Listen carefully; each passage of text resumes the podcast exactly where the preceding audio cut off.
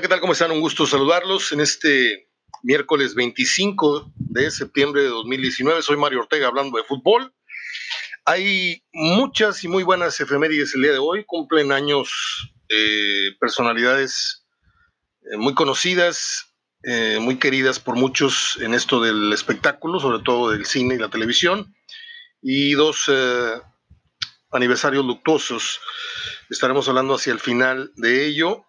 Mm, los partidos de ayer, de los cuatro pronósticos, salieron malos tres. Yo creo que muy pocos hubiéramos apostado un, peso a, que Puebla le venía a ganar a Tigres, con todo y el mal paso de, del equipo de Tuca Ferretti. Yo no me imaginé que Puebla, a pesar de que el marcador que consiguieron en contra, eh, contra Monterrey, eh, o en su pasado enfrentamiento contra Monterrey, para decirlo correctamente, fue un tanto engañoso. Eh, Puebla no jugó del todo mal. Eh, yo no pensaba que tuvieran los arrestos o que Tigres jugara todavía más mal de lo que lo venía haciendo como para perder anoche. León no hizo favorito el pronóstico, Atlas recuperó un poco, de hecho se fue al frente, recuperó un poco el fútbol que le caracterizó en las primeras seis, siete jornadas. Aquello terminó 1-1 en el campo de León. Eh, Bucetich encuentra una derrota muy, muy dolorosa y Necaxa confirma que está haciendo pues eh, la, gran, la gran noticia. Una semana los fue, algunas semanas lo fue Gallos, pero Necaxa ha sido constante. Y el otro que les dije ayer que podría ser eh, la tercera gran sorpresa del torneo de Morelia. y en el otro partido que yo lo vi enterito, que fue muy divertido, que Chivas juega muy mal y luego de repente juega muy bien, es un equipo sumamente bipolar. Ayer Tomás eh, vio cómo su, equipo lo enterraba casi, casi eh, en, el cargo. Eh, son, es cuestión de horas. O, el clásico este del fin de semana puede ser ya el último clavo. Chivas tuvo para haber ganado ese juego después de que se encuentra con un, un penalti que no voy a ahondar mucho porque eh, estuve viendo y viendo y viendo y viendo la repetición y, yo creo que nunca hay penal, pero el 97% de los comentaristas que ayer analizaron y, narraron el partido en su momento dijeron que era un penal clarísimo. Ya después hablaré de esto. Chivas se repone, se pone al, eh, al, frente 2 a 1 y luego el arquero de Pachuca tiene una, dos, tres intervenciones que pudieron haber sido las que remataran el marcador para Guadalajara. Y luego Tomás tiene algunos errores desde el banquillo al no cerrar el partido, etcétera. Eh, hoy hay cuatro partidos más: Cruz Azul Monterrey a las nueve, Santos Veracruz y Juárez América es eh, a las siete, idéntico horario. Y los dos que son a las nueve son Cholos Morelia y Cruz Azul Monterrey. hay una nota que está eh, circulando en la que se habla de un posible lavado de dinero en la Liga MX. Estaremos hablando, si el tiempo nos lo permite, más al rato de ello. Lo único que le digo es que aquí tenemos años, años diciendo que es muy difícil que en este país que está atascado de corrupción y de muchas cosas mm, que no puedo decir más desagradables, eh, es eh, casi imposible que el fútbol esté exento de corrupción y, de, manejos este, turbios. estaremos leyendo íntegra la, nota que publican hoy varios medios, pero yo quiero entrarle primero al tema de lo de Tigres anoche. A ver, hay varias ópticas, hay varias capacidades, y lo digo con todo respeto, para analizar la situación de cualquier equipo, en este caso Tigres o Monterrey, eh, que son los, los protagonistas casi casi de este programa, aunque no dejamos de hablar como ya lo vengo haciendo desde hace unos minutos, de Chivas, etcétera. Está la situación de Tigres ya para hacer un juicio sumario, está como para eh, hablar de cosas definitivas. El ciclo de este y este ya terminó, el Tuca Ferretti ya se oxidó, ya debe de, ser el final de su carrera, o simplemente estamos atravesando por un momento de hartazgo, un momento de de que Tigres tenía que desinflarse totalmente para luego volver a, las bases, como dijo el otro. Eh, yo ayer a Tigres no lo vi en su peor noche, pero sí lo sigues viendo con las mismas carencias de la falta de contundencia. Guiñac trae cinco goles en 20 partidos.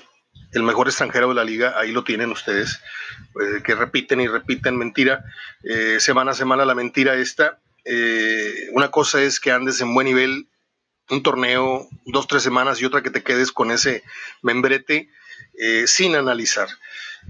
si no es Guiñac, ahí no, no, no, no anota nadie. Y como no están los colombianos, bueno, pues el equipo se cayó hasta el piso en el aspecto ofensivo. veo, veo muchos eh, errores individuales que sumados eh, terminan por ser eh, culpa táctica, tu culpa totalmente de Ferretti.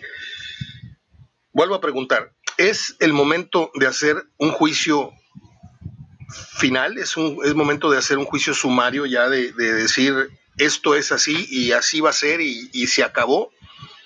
Eh, o, todavía le damos el beneficio de la duda, como hemos venido nosotros mismos señalando aquí, que Tigres poniendo un pie en la liguilla sería totalmente diferente, porque la liguilla, pa, pa, pa, pa. O sea, si Tigres va a ser campeón con esta temporada, ahí les encargo, ¿eh? O sea, ya venimos de un, de un campeonato recientemente obtenido, porque hay que recordar que Tigres es el actual campeón.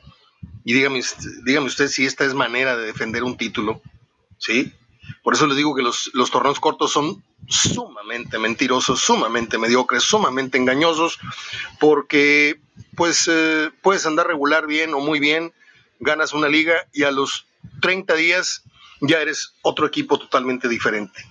Incluso León ya no, ya no tiene la misma eh, perfección casi en su fútbol, ya, ya le está costando, etcétera. Pero Tigres hay que recordar cómo obtiene el título anterior. Y luego te vas para atrás y te vas para atrás y Tigres no termina por, por ganar una liga en términos generales. Y no digo que no la, no la haya ganado este, con, con, manifiesta superioridad, pero siempre hay el asterisco, siempre hay el, el, pretito en el arroz en los logros que ha conseguido Tigres en cuanto a, a, a la exquisitez con la que uno quisiera que nuestros equipos se coronasen. Yo no le quito ningún mérito, ¿eh? ahí están los trofeos y, bien ganados y se, acabó. Incluso el de Chivas, que pudo haber sido otro, se lo robaron, ok, se lo robaron. Eh, Tigres trae un, torneo muy malo, pero la bondad de este mediocre torneo de competencia, eh, habiéndose jugado 10 semanas, pues te dice que Tigres está a 5 puntos nada más del tercer lugar. Eh, Tigres está a seis puntos de el primer lugar que es Necaxa y si a esto le sumamos que Tigres tiene un partido menos que Necaxa, pues estaremos hablando de que está a tres puntos del primer lugar. Entonces, eh, el análisis no puede ser totalmente entendido o con la objetividad requerida si volteas siempre a ver la, cuestión numérica y dices tú, es que no estamos tan mal. ¿Por qué? Porque mira la distancia que hay. Estoy de acuerdo. Eh, para eso está diseñado el torneo, para que eh, se revuelva la calidad con la posibilidad. ¿Sí? Entonces, yo nada más le voy a decir una cosa, haciendo un, pequeño análisis de, cómo está la tabla. Hoy eh, Monterrey con un partido menos, porque hoy juega, eh, Monterrey hoy amanece en octavo y Tigres amanece en noveno. Monterrey tiene 15 y Tigres tiene 14. Si San Luis el jueves, o sea, mañana, le llegase a pegar a Toluca, ¿sí? Y si Cruz Azul hoy le ganase a Monterrey, avientan a Monterrey, mire, se trepan, San Luis se trepa a 17, ¿sí? Y San Luis se trepa no, Cruz Azul se trepa a 15 y San Luis se trepa a 17. O sea, suba dos lugares y baje dos lugares a Monterrey y a Tigres. Puede ser, puede ser que Monterrey y Tigres lleguen en los lugares 9, no, en los lugares 10 y 11 de la tabla a enfrentar el próximo clásico, lo cual pues nos abriría los ojos así de manera muy drástica cuando hemos venido presumiendo y que este es mejor clásico que ninguno y que acá está el billete y acá están las figuras y acá está esto, y caímos justamente en lo que tanto criticamos, ¿sí? Los equipos se aburguesaron, los equipos se tiraron a, consciente, inconscientemente a la maca. Eh, lo he venido sosteniendo desde hace muchísimos programas, muchísimas, ya incluso temporadas, eh, que el fútbol eh, de ambos equipos se ha enmohecido desde la ambición. O sea, yo no estoy de acuerdo con eso de que se les fue el hambre. No, el hambre, uno tiene hambre por naturaleza cada cuatro o cinco horas. Este, pero cuando ya ves que ganaste consecutivamente ciertas cosas importantes, si no fue la liga, fue la Conca, o si no fue la Champions y no sé qué, la, la, la Champions League, no, la Champ ¿cómo se llama? La, la, Liga de Campeones, esta de, de clubes, eh, los torneos moleros. Entonces de repente dices tú, pues en blanco, en blanco no me he ido. O sea, ya creo que, yo creo que con eso la gente debe estar más o menos pagada, ¿no? Este, entonces viene una mediocridad en cuanto a la mentalidad. Lo que Tigres y Monterrey necesitan, sobre todo Tigres, que es el, que vimos anoche, este, necesita darse una sacudida eh, mentalmente, porque han demostrado tener superioridad, eh, superioridad en la liga en los últimos años. Han demostrado que cuando juegan cercanos a su mejor nivel, es difícil que, que, les ganen a los Tigres, pero han demostrado también que cuando no están mentalmente, no están futbolísticamente. Y cuando no están futbolísticamente, cualquier hijo de vecino, llámese Puebla, ¿sí? les puede hacer partido, incluso en su propia casa. Ayer Puebla, faltando menos de 10 minutos, les anota el gol por Cavalini y prácticamente, pues, eh, con la nula respuesta, el nulo ataque eh, de verdad ofensivo, eh, pues se veía que la derrota estaba totalmente firmada desde que Cavalini anotó ese cabezazo. Yo no sé si, si Nahuel pudo o no haber hecho más, no voy a ahondar en eso porque no le quiero culpar, pero otra vez ya tiene varias semanas en Nahuel Guzmán, en que volvió a recaer después de que se había venido comportando conductualmente y, estrictamente como portero, eh, había, había venido haciendo las cosas bien. Ya luego sus actitudes y luego un montón de errores que ha cometido, unos le han costado, otros no, pero se nota que ya hay eh, otra vez esa falta de sincronía entre lo futbolístico y lo mental. Eh, lo de Salcedo es, es evidente, la gente no lo quiere, porque la gente sabe perfectamente que Salcedo no llena el perfil ni de persona ni de jugador que ellos quisieran en su equipo. Eh, esto debido a todos sus escándalos estos de las redes sociales, en donde viene con la cerveza gritando pelades y media, este, y no llena los botines de la que antes fue la defensa, la mejor defensa de la historia. No sé si del fútbol mexicano o de los tornos cortos, creo que sí, pero pues Tigres llegó a aceptar, en una temporada se llegó a aceptar dos o tres goles eh, como local en todo un torneo. ¿Sí? ¿Cómo te explicas eso? Bueno, pues te lo explicas con mucho trabajo, con mucha eh, pulcritud defensiva, con mucho entendimiento, con mucha disciplina. Y ahorita Tigres trae una verdadera fiesta ahí atrás, ¿sí? Lo de Torrenilo ya, ya pasaron sus mejores años, se fue un niño. Hugo Ayala es un muy buen dos, pero no es un líder nato de la defensa, ¿sí? cuando le quedó a él la responsabilidad de encabezar eh, eh, la personalidad de, la defensa, no, no quiero decir que su calificación quedó al descubierto, no, sigue siendo un jugador de ocho y medio, nueve de calificación en su mejor eh, pico, pero Hugo Ayala, entre que se casó, entre que se ha lastimado, en que la edad, Hugo a, veces raya entre el siete y medio y a veces toca el ocho, pero yo tengo rato de que no lo veo en el nueve permanente que fue cuando hizo mancuerna con Juninho, por ejemplo, que pues conforme avanzan los torneos, las semanas, eh, se va haciendo más grande el boquete que dejó, desde mi punto de vista. ¿eh? Eh, desgraciadamente, estamos apenas en la jornada 10-11, fin de semana 12 ya, y es muy temprano para, al menos de mi parte, darles algunos apuntes que tienen que ver con un juicio terminal, eh, con un dictamen de lo que yo pienso debería de ser, debería de ocurrir con Tigres y con Monterrey, si usted me apura. ¿sí? Lo de Monterrey, creo que Alonso se tiene que ir terminando el Mundial de Clubes, a menos de que le gane a Liverpool, a menos de que pierdan el campeonato, a menos de que pase algo extraordinario. Y no creo que el clásico le salve la chamba, puede ganarlo, pero más adelante lo van a correr. Más adelante lo tienen que correr, a menos de que gane otra vez, ¿sí? De rodillas, un campeonato. Como lo ganó este, Pachuca en el estadio de Monterrey, como lo ganó Pachuca con los errores de Nahuel Guzmán, la Conca Champions. Este, y bueno, no sé qué calificación le ponga usted a la, Conca que le ganó a Tigres.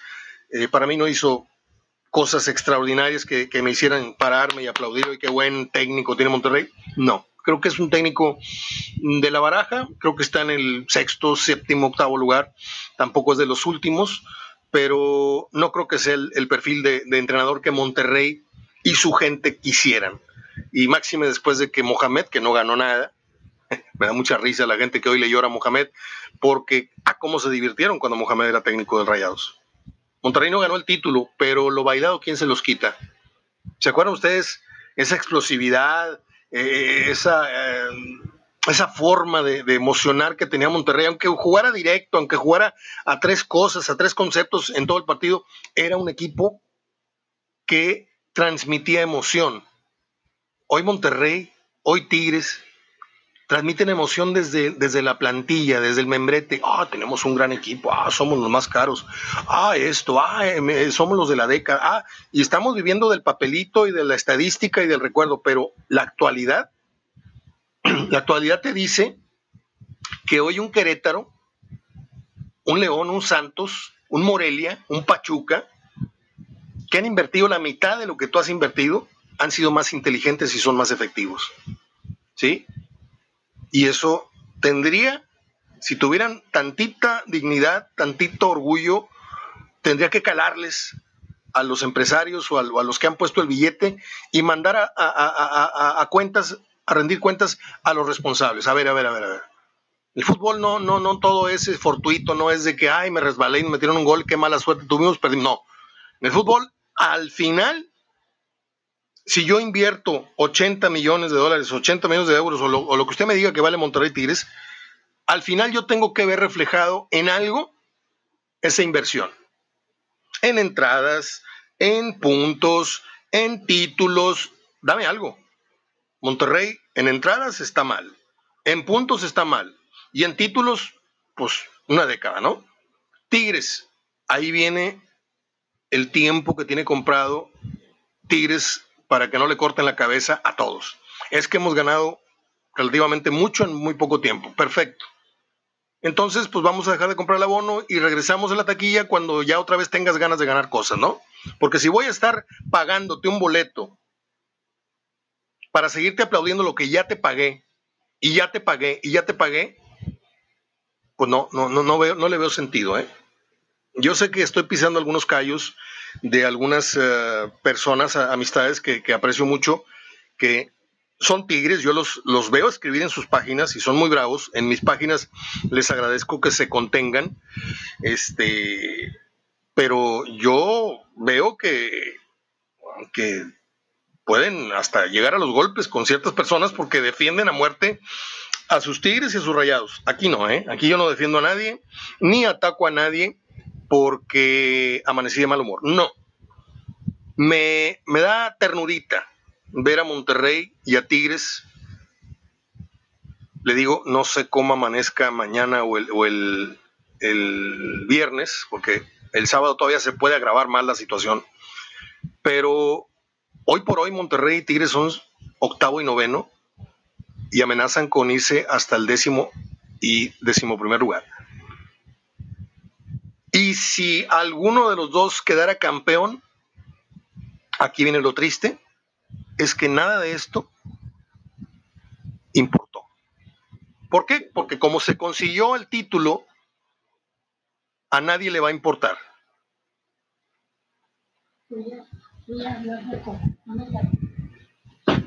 Perdón.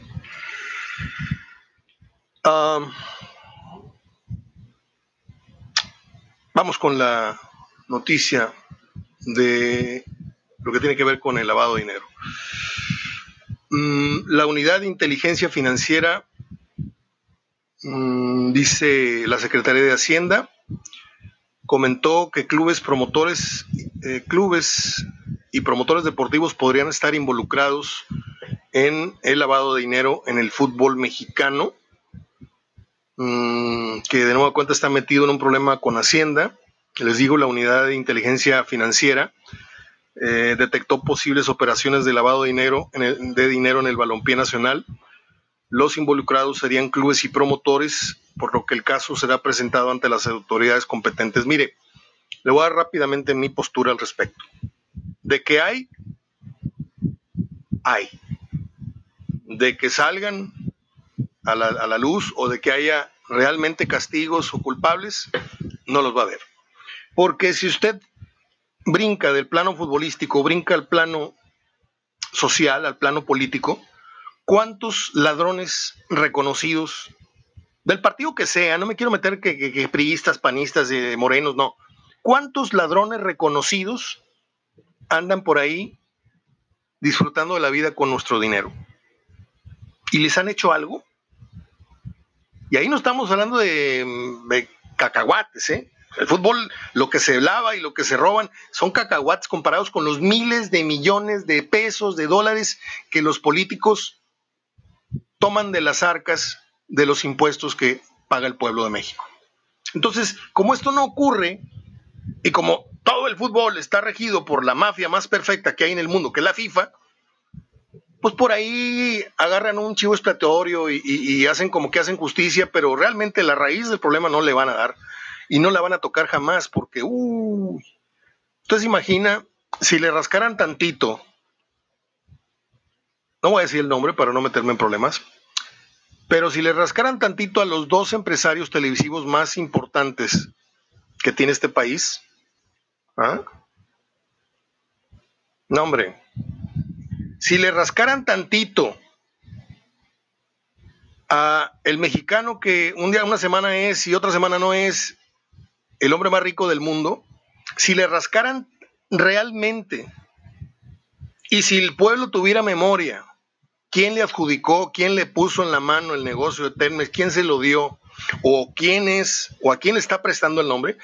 Entonces, a mí cuando me dicen, investigan el público, claro, claro que hay allí, huele a trapo quemado desde hace muchísimo tiempo, pero muchísimo tiempo. Ahí está el caso del señor este de Veracruz.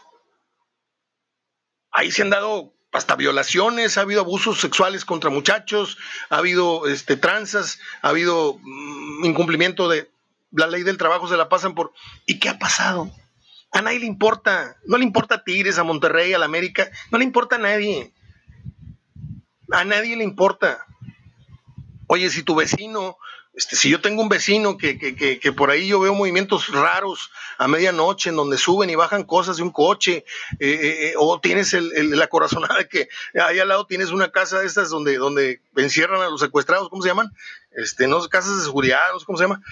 Pues este, no duermes a gusto, eh, o le mandas a hablar a la policía, o, pides que eh, a la distancia vigilen. No, acá en el fútbol mexicano tu vecino puede ser el más corrupto, porque son socios, son vecinos del mismo negocio y a nadie le importa. Nadie levanta la mano y dice, yo me opongo a que el señor Curi siga formando parte de esta familia. ¿Quién? Por alguna extraña razón, Bonilla y el otro y el otro y el otro y el otro lo siguen permitiendo. ¿Por qué? Porque todos tienen colita que pisarse unos a otros. ¿Sí? De repente aparece una noticia como esta en donde dices tú, wow, este, realmente esto está cambiando, realmente. Hombre, el fútbol mexicano, para no meterme en, Honduras con nadie, el fútbol mexicano no tiene años perfeccionando este, la trampa.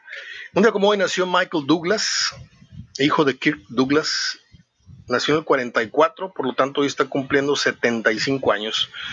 Él creo que está luchando, si no es que ya superó un problema de cáncer. Un día como hoy nació el gran director Pedro Almodóvar, del cual he visto el, ¿qué le diré? 75% de sus películas las he visto. No es fácil. Eh, el fútbol, el fútbol, el cine español y específicamente de Almodóvar es un cine muy, muy delicado porque... Mmm, amalga, termina amalgamando temas de homosexualismo y cosas muy raras. Eh, pero tiene dos, tres películas muy digeribles, muy, muy lindas historias. Este, ¿cómo se llama? Ah, háblale. Ah, todo sobre mi madre es una.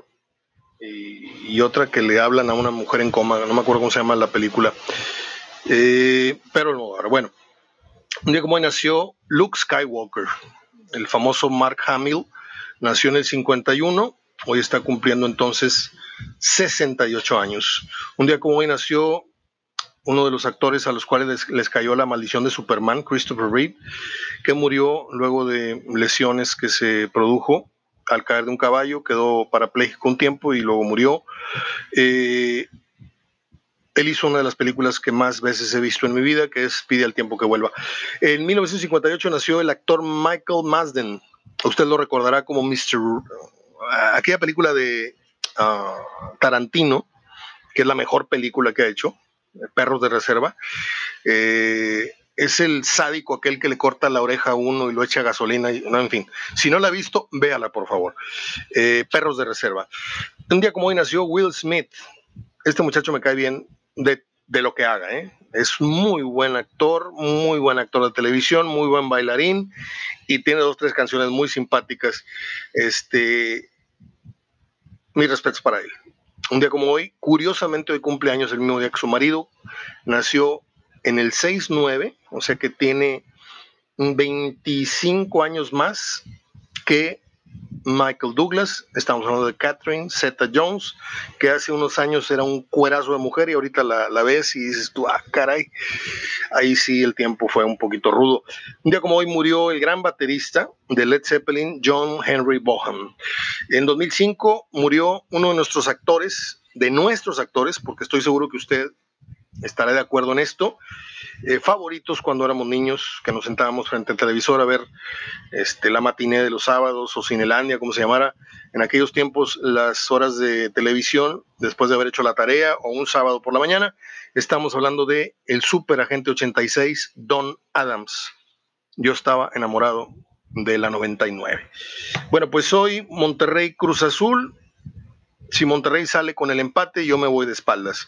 Santos Veracruz, no tiene ni caso decir que voy Santos, aunque por lo que hizo anoche Veracruz, eh, lo que hizo anoche Puebla, eh, uno puede decir, no, es que, pues sí, Veracruz le puede ganar a Santos siempre y cuando Santos juegue como Tigres, ¿no? Juárez contra América, América siempre, donde, donde se pare, tiene que ser favorito. Eh, y Cholos Morelia va a ser un buen encuentro. Morelia está haciendo las cosas muy bien. Es todo. Es todo por hoy. Son 28 minutos. Yo les agradezco mucho eh, la atención. Les contaba así someramente que el viernes tuvimos un pequeño percance en la carretera nacional. Veníamos de regreso como a la una de la mañana y pues se nos voló una llanta. Veníamos algo, algo rapiditos y hubo un joven, David Rodríguez, que sin pedir yo la ayuda, él se acercó y nos, nos dio la mano tremendamente a altas horas de la noche. A raíz de esto me agregó y lo agregué inmediatamente a mi círculo, no de contactos, de amigos, porque el acto que él tuvo para conmigo fue un acto de amistad, de nobleza. Yo le quiero decir acá públicamente cuánto eh, le agradezco su bondad y pues que cuenta conmigo mm, al doble al doble de lo que él hizo por mí esa noche. Es todo. Te mando un gran abrazo, tiene 22 años, es un buen muchacho. Es todo. Abrazo de gol. Hasta el día de mañana. Y que Monterrey, si va a perder, pues que pierda con decoro, no vaya a ser ningún ridículo. Sobre todo el señor Alonso. Hasta mañana.